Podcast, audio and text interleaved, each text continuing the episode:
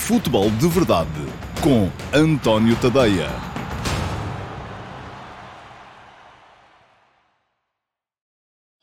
Olá, muito bom dia a todos. Sejam muito bem-vindos à edição número 88 do Futebol de Verdade para a temporada de 2023-2024. Hoje, tal como ontem, aliás, eh, vamos ter aqui apenas o Q&A. Não há eh, reposições do eh, Futebol de Verdade Flash e deixa-me avisar-vos também, amanhã, sendo feriado, não haverá Futebol de Verdade porque não há Futebol de hoje para rever. Isto é, na semana passada houve na mesma Futebol de Verdade na sexta-feira, mesmo sendo feriado, porque havia um jogo da Liga Europa, o Atalanta Sporting, de quinta, eh, para, recolocar, para colocar aqui eh, em reposição na edição de sexta do Futebol de Verdade. E por isso, além da de reposição do Futebol de Verdade Flash relativo a esse Atalanta Sporting, que os subscritores premium do meu Substack já tinham visto na véspera, eh, mas que todos os outros puderam ver, incluído na edição do Futebol de Verdade dessa sexta-feira, dia 1 de dezembro. Esta semana, além disso, houve também Q&A. Esta semana, como não há Uh, Futebol de Verdade Flash hoje,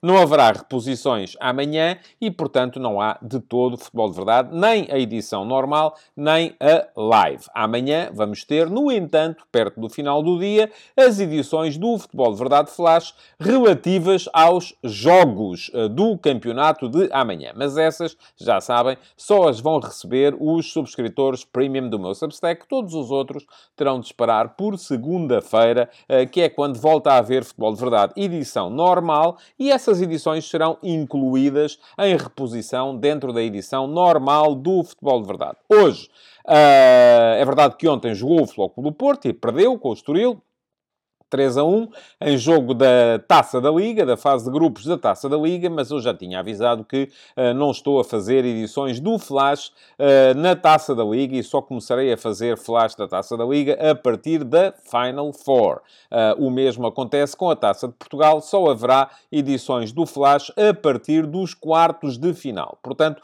quem quiser saber o que eu penso sobre o jogo de ontem, devo dizer-vos que passei por ele na edição de hoje de manhã do Último Passo. O Último Passo é a minha crónica diária de reflexão sobre a atualidade futebolística nacional e internacional. E hoje de manhã escrevi um bocadinho sobre uh, a política desportiva do Futebol Clube do Porto e a afirmação de Sérgio Conceição no final do jogo de ontem, em que disse que se calhar mais vale apostar em jogadores da equipa B ou do Sub-19. Bom, uh, refleti sobre o tema, o texto está no último passo, está no meu Substack, em tadeia.substack.com e, guess what? Uh, o último passo é para toda a gente, não é só para subscritores premium. Podem lê-lo os subscritores premium, os subscritores gratuitos e uh, os não subscritores que resolvam seguir este link que vos deixo aqui, vão lá parar e uh, conseguem ler então aquilo que eu penso sobre a política desportiva do Futebol Clube do Porto. Para já, hoje o que vamos ter aqui é, já o sabem, Q&A, vou responder a duas perguntas deixadas por vocês uh, ontem. Uma delas aqui mesmo, na caixa de comentários do programa de ontem, no meu canal de YouTube. A outra uh, na chatroom Perguntas do Discord, no meu servidor de Discord, ao qual acedem os subscritores premium do meu Substack em tadeia.substack.com. Vamos então passar à resposta às perguntas e uh, são duas perguntas, são sempre, aliás, vocês são o melhor que este programa tem, são duas perguntas muito interessantes. Até já. Futebol de Verdade com António Tadeia.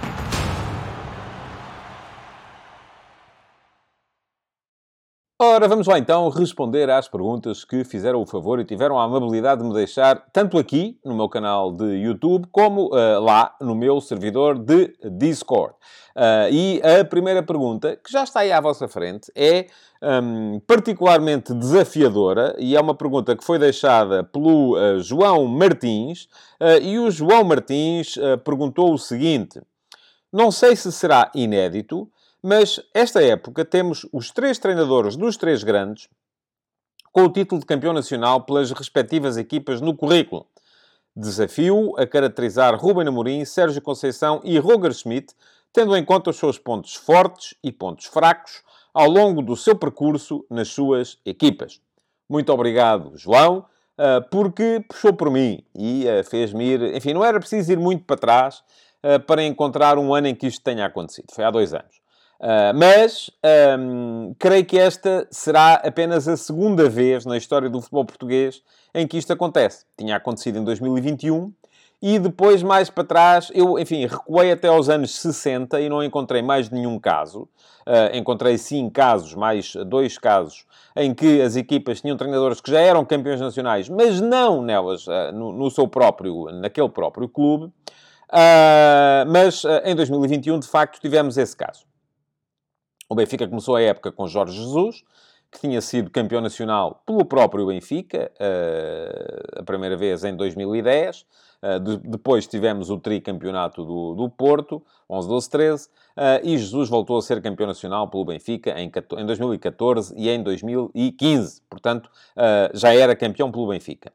O Sporting começou com o Ruben Amorim, que defendia o título, era o campeão nacional em exercício, tinha sido campeão em 2021, e o Flóculo Porto uh, começou a temporada com o Sérgio Conceição, uh, que tinha sido campeão nacional pelo próprio Flóculo Porto em 2018 e em 2020, e voltou a ser-lo depois em 2022. Ora, neste momento temos outra vez a repetição desse cenário, em que o Benfica uh, começa a época com o Roger Schmidt, campeão nacional pelo próprio Benfica em 2023, em que o Sporting começa a época com o Ruben Amorim, campeão nacional pelo próprio Sporting Sporting em 2021 e em que o Flóculo Porto começa a época com Sérgio Conceição, campeão nacional pelo próprio Flóculo Porto em 2018, 2020 e 2022. Portanto, esta é, tanto quanto me apercebi, e não andei mais para trás do que os anos 60, apenas a segunda vez que isto acontece. Aconteceu uh, também em 2018 e em 1978, os três grandes começarem a época com treinadores que já tinham sido campeões, mas não necessariamente nos próprios clubes. Por exemplo, em 2018, o Sporting começou com Jorge Jesus, que já tinha sido campeão nacional pelo Benfica, o Flóculo Porto começou com Sérgio Conceição, que defendia o título de campeão nacional que tinha acabado de conquistar na época anterior pelo próprio clube, e o Benfica começou a temporada com Rui Vitória, eh, que eh, tinha sido campeão pelo eh, Benfica em 2016 e em 2017. Portanto, tinha sido bicampeão. O que é que há de comum um, ehm, nestes dois casos, 2021 e 2018? É que um dos três foi despedido antes do final da época. Aconteceu com Jorge Jesus no Benfica em 2021-22, foi despedido e deu lugar a, a Nelson Veríssimo antes de chegar o Roger Schmidt, e aconteceu com o Rui Vitória em uh, 2018-19, foi despedido e deu lugar ao Bruno Lage, que ainda viria a ser campeão nesse ano pelo próprio Benfica. A última vez que os três grandes começaram com três treinadores campeões e os levaram até a final da época, foi em 1978-79, eh, quando o uh, Flóculo Porto começou com José Maria Pedroto, tinha acabado de ser campeão nacional e uh, voltou a ser-lo, aliás, em 78 e 79, foi bicampeão aos comandos do Flóculo Porto, em que o Benfica começou a temporada com John Mortimer, que tinha sido campeão em 77 pelo Benfica, depois perdeu o campeonato de 78 e voltou a perder o de 79, e em que o Sporting começou a temporada com uh, Milorad Pavic, na altura jugoslavo, uh, hoje creio que, eu acho que eu era sérvio, mas não, não tenho a certeza absoluta, que tinha sido campeão nacional pelo Benfica em 1975. Mas de resto, não é, este não é um cenário que seja muito habitual. Uh, os três começarem com três treinadores que já foram campeões em Portugal. Já aconteceu depois, por exemplo, uh, começarem com treinadores que foram campeões fora de Portugal. Mas geralmente há sempre um que falha. Uh, há sempre um que aposta num novo nome. Desta vez não é o caso e temos então três treinadores que já foram campeões em Portugal e que, uh, por isso mesmo, os clubes já sabem muito bem do que é que estão à espera quando apostam neles. E aquilo que me pede o João é que depois fale aqui de pontos fortes e fracos de cada um dos três. Bom, é uma pergunta que tem necessariamente a ver com uh, opinião, mas uh, vamos começar pelo treinador campeão, que é uh, Roger Schmidt. Roger Schmidt tem como ponto forte uma maneira própria e convicta de fazer as coisas. A aposta num futebol, que é um futebol, de certa forma, de autor, embora possamos até defender que o autor não é ele, mas ele, enfim, é um dos representantes de uma escola, que é a escola do Gegenpressing, que é mesmo a escola fundada uh, na Alemanha por Ralf Rangnick, atual selecionador da Áustria, uh, mas à qual pertencem também, por exemplo, Jürgen Klopp, Uh, e o próprio uh, Roger Schmidt. É uma escola que se caracteriza uh, por um futebol que, seja qual for a, a disposição tática dos jogadores em campo, um, esse futebol tem como ponto marcante uma reação muito forte à perda. Uma capacidade para naqueles, é aquilo que os ingleses depois, a propósito de uh, Jürgen Klopp, chamaram o futebol rock and roll. É um futebol que vai muito, perde a bola e aqueles 5, 6, 7 segundos a seguir à perda da bola são de luta intensa pela sua recuperação, uh, porque é nesses 5, 6, 7, 8 segundos que se, se, pode fazer mais mal ao adversário, que é quando o adversário começa a abrir. Ora, Roger Schmidt chegou ao Benfica impôs esse tipo de futebol. É um futebol que não é muito diferente, por exemplo, daquele que o Sérgio Conceição uh, também defendeu durante muito tempo no Futebol Clube do Porto, uh, mas uh, conseguiu ter uh, uma, a convicção de apostar num grupo de jogadores limitado, limitado no número, a pessoa sempre numa equipa base na primeira metade da época passada e conseguiu pô-la a funcionar muito rapidamente e de uma maneira que foi absolutamente avassaladora para a realidade, não só nacional como internacional depois, à medida que foi perdendo jogadores, foi perdendo a capacidade para adaptar uh, o jogo às, às, às suas uh, necessidades, mas uh, conseguiu ali um compromisso próximo do ideal entre aquilo que eram as suas ideias e o grupo de homens que comandava. de resto, Uh, pontos fracos de Roger Schmidt uh, também os tem, naturalmente, e um deles é a sua uh, dificuldade para adaptar as suas ideias a novas realidades. Eu até agora estou ainda para tentar perceber, e, e é a preparação estratégica dos jogos. Parece-me que Schmidt joga sempre igual, não, não faz ali nenhuma concessão em termos estratégicos uh, perante aquilo que são as características do adversário. E atenção, se já vos disseram, ah, mas o, o treinador de clube grande é isso mesmo, tem que uh, jogar uh, de acordo com as suas próprias características, independentemente do adversário. Enganaram-vos, não é assim. eu acho que a identidade é um aspecto marcante de qualquer grande equipa e não há grandes equipas que abdiquem da sua identidade. Agora, o segredo depois é ser ser capaz de meter pequenas nuances estratégicas dentro dessa identidade, sem abdicar dessa identidade. E isso Schmidt não faz. Joga sempre igual. Uh, joga, joga, hoje no Benfica como jogava há dois anos no PSV Eindhoven, como jogava há uh, sete ou oito anos uh, no Leverkusen e como jogava há nove ou dez anos no Salzburgo. Portanto, joga da mesma maneira. e isto, enfim, pode, eh, num clube que uh, consiga manter inalterado o seu lote de jogadores, pode ser um ponto forte num clube que vai perdendo os melhores jogadores, como foi o caso do Benfica, que ficou, por exemplo, sem o Enzo Fernandes uh, a meio da temporada passada, que ficou sem o Gonçalo Ramos uh, neste, neste verão, acaba por ser depois um bocadinho penoso, porque, enfim, começa a ter dificuldade uh, quando introduz novos elementos numa ideia que servia na perfeição para aqueles que ele tinha, estes novos elementos acabam por não casar assim tão bem quanto isso uh, com uh, a ideia que ele tinha. Portanto, um, acho que uh, este Benfica deste ano está a ser, até ver, uma equipa que tem um potencial individual extraordinário, mas que não está a ser cumprido do ponto de vista coletivo ou no plano coletivo, sobretudo porque Schmidt não foi capaz de adaptar as suas ideias às nuances que obrigavam a entrada de jogadores diferenciados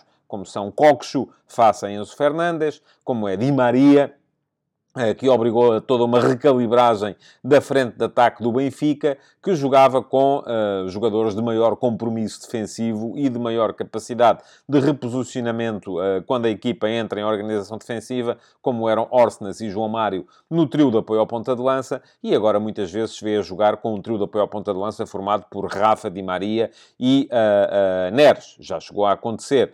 e isto, naturalmente, é diferente e obriga a que as próprias ideias tenham que mudar. Depois, parece-me ser também um treinador que uh, reage tarde uh, nas, nas substituições e isso também acaba por ser um aspecto uh, negativo. Bom, seguindo em frente, para vos falar de Sérgio Conceição. Sérgio Conceição, enfim, não é muito difícil chegar aos pontos fracos de Sérgio Conceição. É um treinador que perde a cabeça no momento em que as coisas não estão a correr bem e, naturalmente, isso não pode ser bom, porque se é verdade que pode instigar os seus jogadores a algum sentimento de revolta um, perante a contrariedade, um, também lhes vai com certeza tirar alguma lucidez, porque ele próprio as perde uh, naqueles momentos em que as coisas não estão, não estão a correr pela melhor maneira. E depois falta-me perceber, tal como no caso de Schmidt, uh, o que que é que em Conceição, uh, o que é que no futebol, ou o que é que na política desportiva do Futebol Clube do Porto tem que ver com Conceição e o que é que tem que ver com Assad. Porque se Conceição tem como ponto forte a capacidade que ele teve de se reinventar, eh, de um, ser capaz de fazer uma equipa como a, de, a que foi campeã em 2018, com restos, com jogadores que estavam emprestados, eh, conseguiu fazer uma equipa e ser campeão. Reinventou-se, conseguiu fazer uma equipa numa lógica completamente diferente, como foi a equipa uh, campeã mais à base da criatividade de Vitinha, de Fábio Vieira. Enfim, equipa radicalmente diferente, mais posse, mais iniciativa, menos reação e pressing. Portanto, menos pressão e transição, menos ataque à profundidade, mais ligação interior. Futebol diferente de um caso para o outro, mas eu continuo a achar que este Futebol Clube Porto um, tem uma política estranha, por exemplo, na, na aposta na, na, equipa B, uh, na aposta no, no, nos jovens valores que vai revelando. Um, demoram algum tempo uh, a chegar a patamares que eles se calhar justificam. Porque se formos olhar, por exemplo, para os jogadores do do Porto que estão, e eu ainda hoje escrevi de manhã sobre isso, que estão na seleção de sub-19 ou nas seleções de sub-19 ao longo dos anos, e os compararmos com os jogadores do Benfica e do Sporting e até do Sporting Clube Braga, que estão nas mesmas seleções, e depois vemos os outros a chegar a patamares superiores e os do Porto continuam à espera. E a aposta do Porto uh, é sempre muito em jogadores mais experientes. A própria equipa B do Porto é uma equipa B com idade média superior àquilo que é a equipa B do Benfica ou do Sporting. Um, e, e, isso faz, do meu ponto de vista, pouco, uh, pouco sentido. Mas pontos fortes de Sérgio Conceição.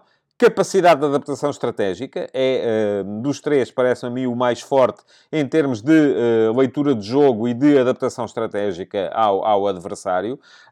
Um, capacidade para fazer uh, boas equipas com poucos meios, parece-me ser também o mais forte dos três uh, nesse, nesse ponto de vista. E depois, uh, pontos fracos, uh, enfim, falta perceber a tal questão da política desportiva, mas também me parece que é inevitável falar aqui do comportamento, da, da forma como ele perde a cabeça com facilidade e consegue e pode eventualmente arrastar a equipa para baixo nessa, nesse vórtex de, de, de, de, de loucura que lhe dá no momento em que as coisas não correm da melhor maneira à sua, à sua equipa equipa. Por fim, Ruben Amorim.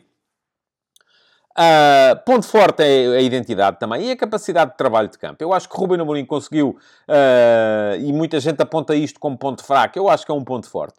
Uh, conseguiu pôr o Sporting a jogar de uma maneira que evoluiu ao longo do tempo, mas tem uma identidade marcadíssima. Acho que é dos três, uh, o treinador que consegue ter um futebol mais de autor, uh, mais próprio, enfim, uh, vê-se jogar aquela equipa e percebe-se qual é que é o futebol que está por trás. Embora tenha havido evoluções, e ainda esta época há uma evolução clara com a entrada de Jóqueres, que permite outro tipo de ataques à profundidade, de progressão no campo, de solicitação mais direta do ponta de lança, mas, enfim, a equipa já jogou sem ponta de lança, em que abusava mais das ligações interiores, com Sarabia, com Pedro Gonçalves, com Paulinho, aí havia muito mais ligação interior.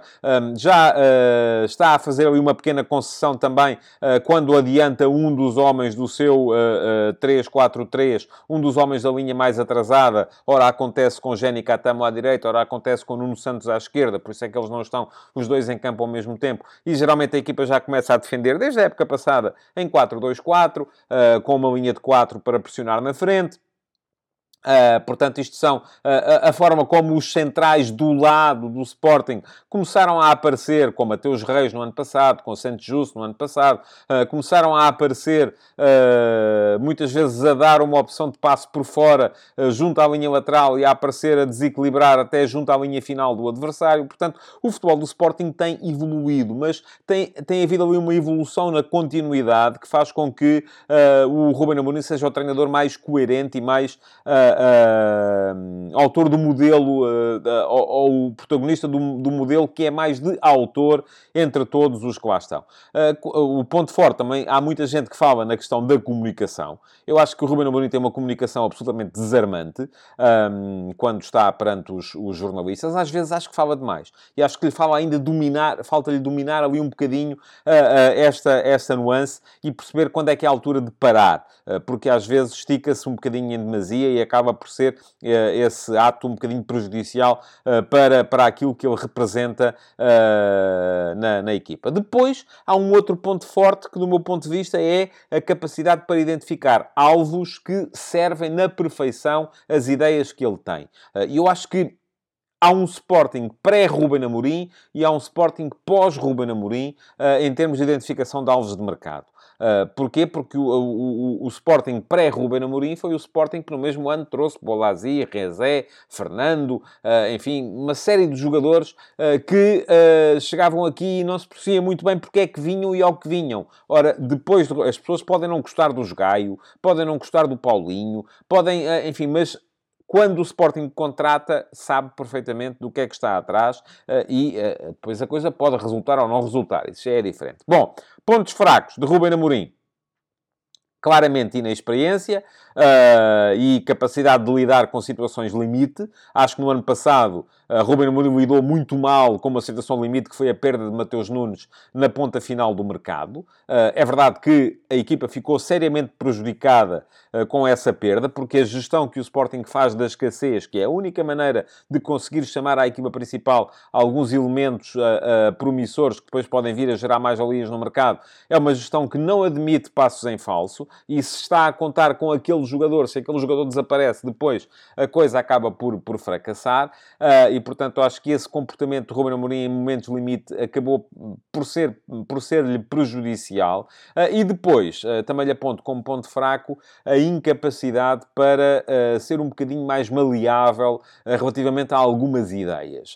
e eu acho que há momentos ali em que se perde potencial humano, porque nem os jogadores acham, e nas recentes declarações de Fataú sobre aquilo que é o Sporting neste momento, e dizia Fataú que é tudo a propósito, ou tudo acerca das ideias do treinador, e eu acho normal que seja, porque se há alguém ali que tem que ter ideias, é o treinador, mas às vezes é preciso ter a capacidade para fazer uma ou outra concessão relativamente a um ou outro detalhe eh, para que não se perca potencial humano. Eu não sou de todo daqueles que acha que o Sporting vai acabar Uh, por não ter Fataú, ou se Fataú acabar por se revelar um bom jogador de Premier League. Neste momento ele está a jogar no, uh, no Leicester no Championship, no segundo escalão uh, inglês.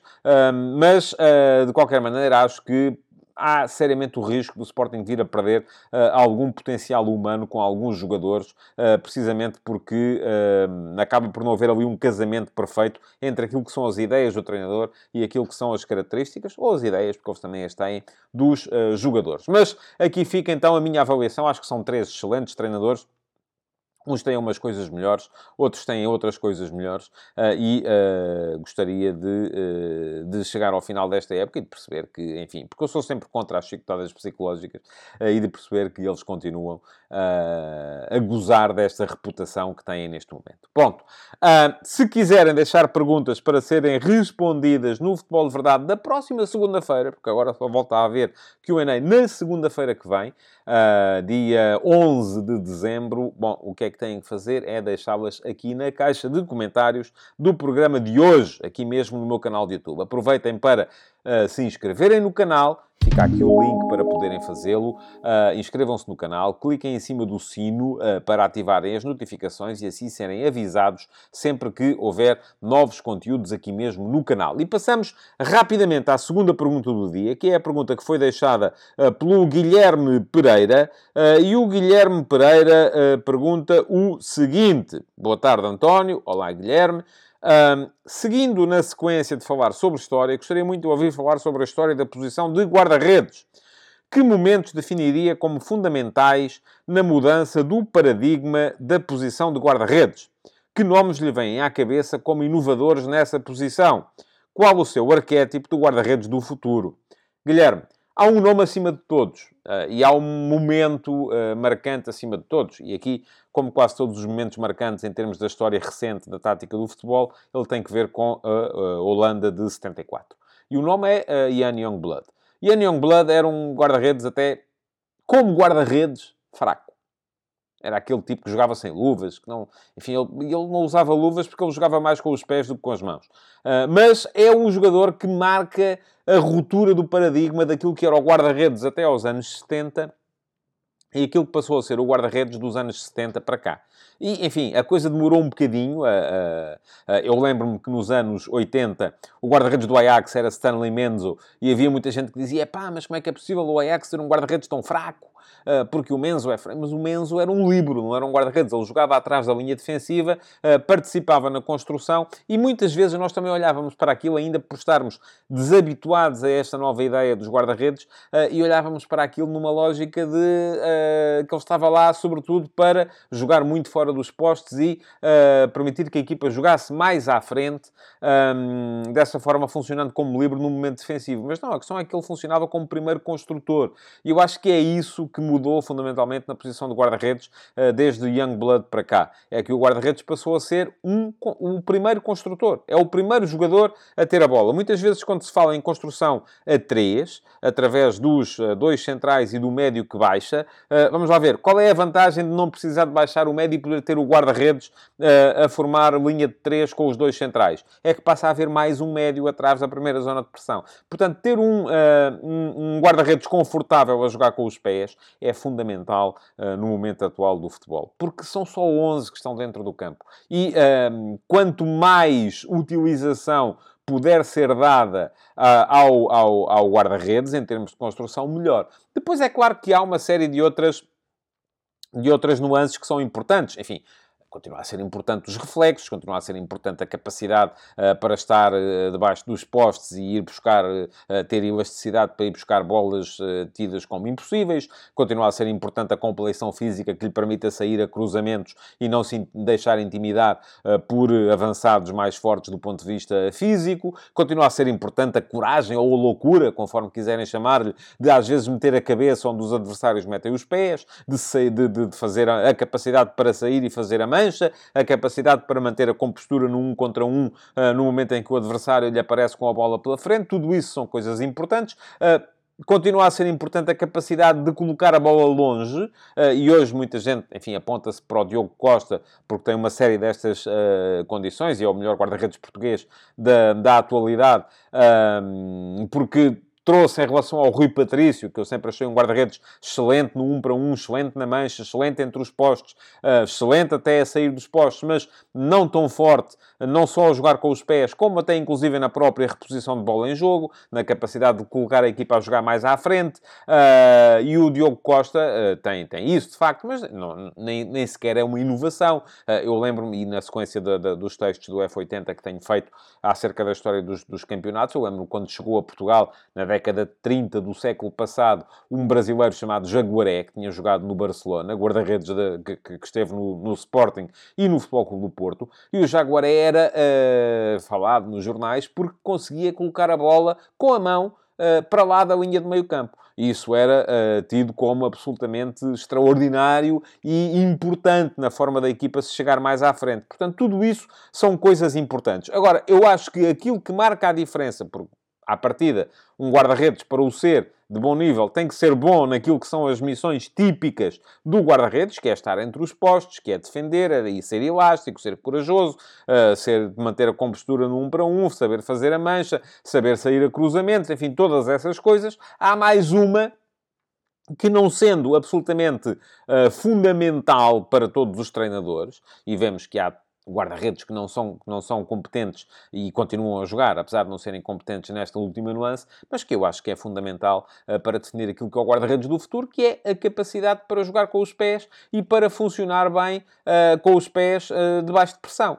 porque já lá está, se se define que o ideal no início de construção é sair a 3, um, pois bem, há duas maneiras de sair a 3. Uma, passam quase sempre pelos dois centrais, Uh, se a equipa jogar com linha de 4 atrás, uh, se a equipa jogar com linha de 3 atrás, é logo com os três centrais.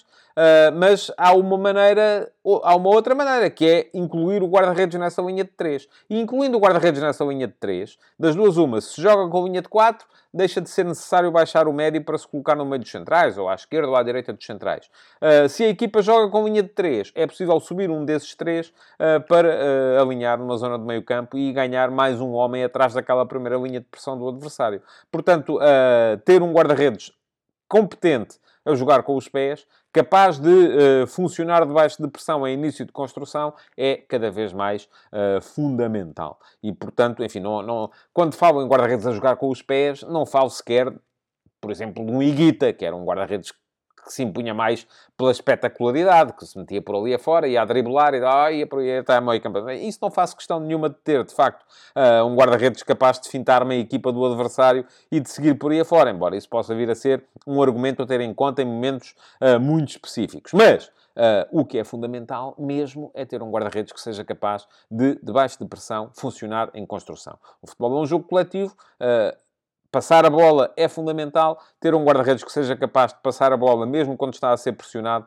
é uh, também muito, mas mesmo muito importante. E é isso que faz, do meu ponto de vista, a diferença entre aquilo que é o arquétipo do guarda-redes tradicional e aquilo que é o arquétipo do guarda-redes que já nem devia ser do futuro, devia ser do presente, porque lá está, Ian Youngblood já foi há 50 anos que chegou à seleção da Holanda e já há 50 anos que uh, os holandeses mostraram uh, a vantagem de ter um guarda-redes capaz de jogar em construção. Bom, muito obrigado, Guilherme, pela sua pergunta. Já sabem, para deixarem perguntas no meu servidor de Discord, na chatroom Perguntas do Discord, têm primeiro que aceder a ele e para aceder a ele uh, têm de ser subscritores premium do meu uh, Substack, em tadeia.substack.com. Uh, fica aqui o link para poderem fazer a subscrição. A subscrição custa 5 euros por mês ou 50 euros por ano. Se quiserem comprometer-se durante um ano inteiro uh, com o meu jornalismo, uh, dessa forma beneficiando de dois meses gratuitos.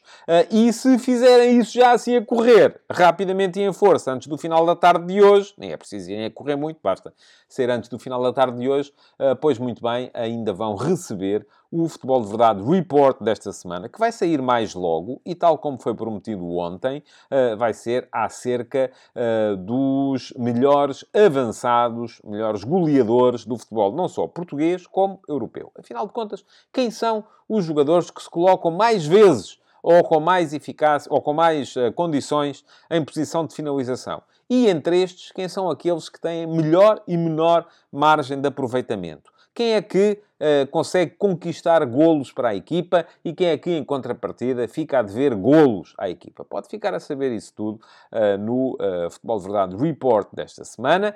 se tem aí uma ideia, enfim, eu acho que o avançado do meu clube, que, enfim, é um enterra, nunca marca os golos, ou eu acho que o avançado do meu clube que consegue transformar pedras em golos, pois muito bem, pode confirmá-la ou não no Futebol de Verdade Report desta semana. O Futebol de Verdade Report é um programa semanal uh, de cerca de meia hora de análise tática ou estatística que é entregue todas as semanas aos subscritores premium do meu Substack e apenas aos subscritores premium do meu Substack. Se quiser ver a edição desta semana, é fazer a subscrição. O link ficou lá atrás. Para já, resta-me desejar-vos um bom fim de semana e já sabem, o Futebol de Verdade Flash volta amanhã com as edições relativas aos jogos da 13ª jornada da Liga Portuguesa. Até lá.